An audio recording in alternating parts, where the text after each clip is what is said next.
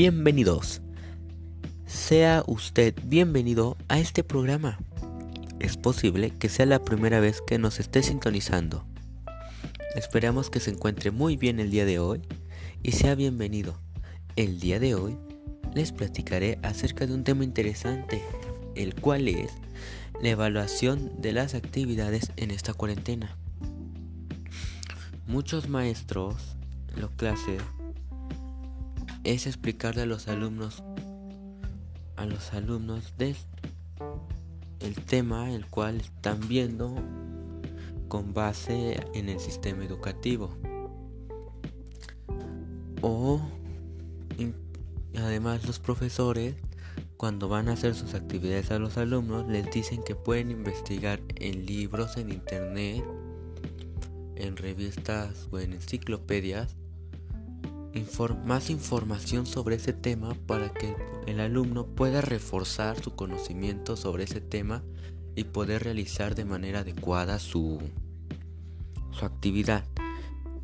Realmente los maestros lo que evalúan en las actividades vendrían siendo puntualidad, ortografía, presentación y el contenido que tiene el trabajo, que puede ser el el texto que tiene escrito, etcétera.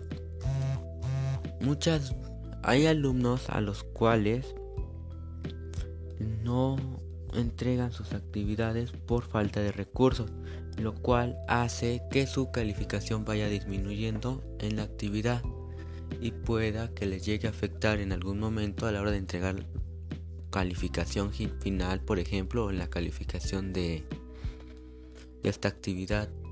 Entonces, y hay alumnos que también entregan sus actividades, pero les entregan uno o dos días después. Y eso también les llega a afectar, bajándoles uno o, dos puntos o haciendo que la calificación que tenga en el trabajo no sea la misma que la que obtiene un, un alumno que se entregó su trabajo en tiempo y forma. Hay maestros que lo que hacen es evaluar solo con las actividades y de así sacar su promedio o calificación final. Y esto a los alumnos que por ejemplo no entregan sus actividades o las entregan en y no las o no las entregan en tiempo y forma hace que su calificación vaya disminuyendo y les afecte. Pero a un alumno que la entregó en tiempo y forma hace que en vez de disminuir, tu calificación aumente. Ya hay maestros los cuales sacan la calificación mediante las actividades y mediante exámenes.